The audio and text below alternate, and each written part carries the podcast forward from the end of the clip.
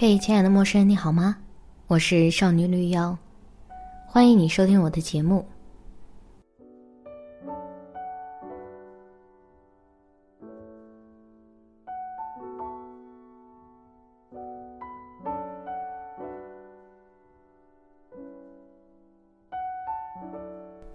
五月你要开始跑步，趁着天气还没攀升的那么热，跑步尚且能受得住。夏天也还没真正开始，五月就必须要跑步。知道跑步不是你擅长且喜欢的事情，但它确实是你能快一点、有效一点掉肉的事儿，所以你还是老老实实的照着做吧。就是说，世界上有很多自己不擅长或者不喜欢做的事情，比如上班，比如变成一个人见人爱的人。但你知道做了这些事情会得到比付出多得多的回报，你还是会照做不误。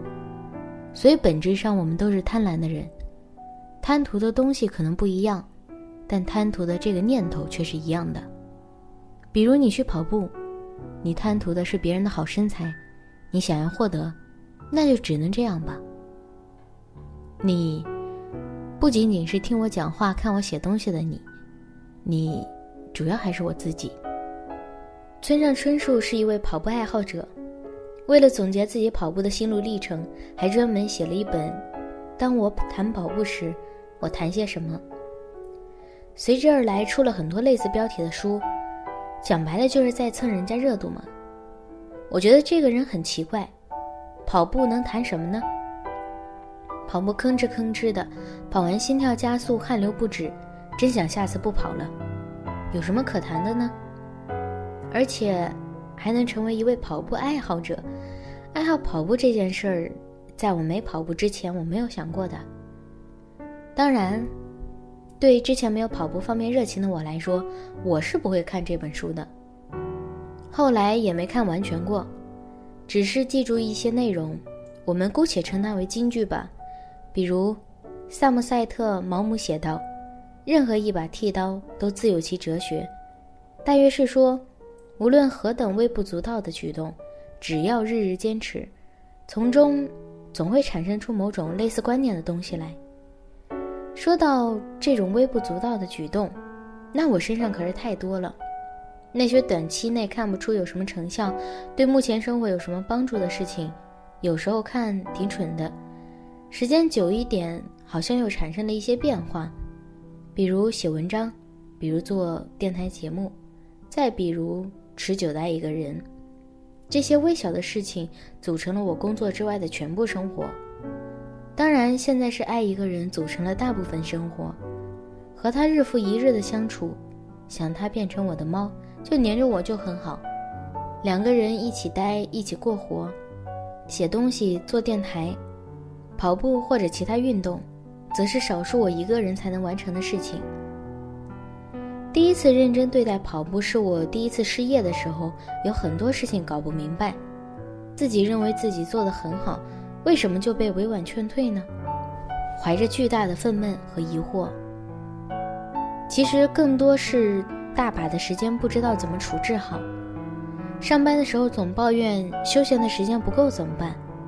等到有了充足的时间去休闲，就会嫌弃这么多时间可怎么办？才知道。平日繁忙里的休闲才是最珍贵的，而也就是那之后，我才真正体会到跑步这件小事给我带来的感受，就如同前面说的，微不足道的举动，坚持一下会产生某种类似观点的东西。微小的事情，一开始不知道为什么要做的事情，但抱着一定喜爱的事情去做，然后是坚持，就容易发生不可估量的化学变化。减肥自不必说，谁都知道六字真言，争取坚持下去的没几个。所以那些能成功的人，我都很佩服。一个连自己的欲望都能战胜的人，还有什么不能战胜？一个连那种没意思的小事都能坚持的人，还有什么是不能忍耐的呢？有人可能会联想到匠人精神，觉得他们是将这个观念一以贯之的最好代表。但我觉得匠人和我上述讲的还有一些小区别，可能匠人更为精心去做一件微小的事情，并持之以恒吧。那要说精心去跑步，还是有点够不上的，所以此处我就撇去匠人这个方面了。写文章、做电台、爱一个人乃至很多人，都是我努力坚持在做的事情，只是比较随意，脑子里有了想法就去写，就去录出来。但脑子里的想法不会像水里的泡泡一样层出不穷，所以我也不会像其他人一样每日生产内容出来。而爱一个人呢，也是需要坚持的事情啊。人和人之间的相处何其奇妙啊！我们认为的深情，放到别人那里是轻飘飘一缕风就过去的事儿，而爱一个人，会容易因为这相处过程中产生的各种岔子而作罢。所以，坚持是不易做的一件事儿。你看那些结婚很久的人怎么到白头？有些人不就忍不了分开了？当然，互相爱才是坚持长久的原因。很多人单方面爱的时候，即使坚持很多年，最后也会因为各种原因放开的。不是放开对方了，你要知道是为了放开自己。好像一开始说爱不爱的话题就容易刹不住车，还是说跑步吧，是为了给我自己，还有我自己之外的人鼓劲儿。想获得的前提是去付出。想六七月拍照好看，穿衣服好看，就要早点跑起来。想要完成一本书，先从一篇文章开始，并且要一篇一篇不断完成。想要获得一个人的爱，这个比较难，不说了。但有一点可以提，可以先从关爱自己和诚心诚意、不计回报去付出开始。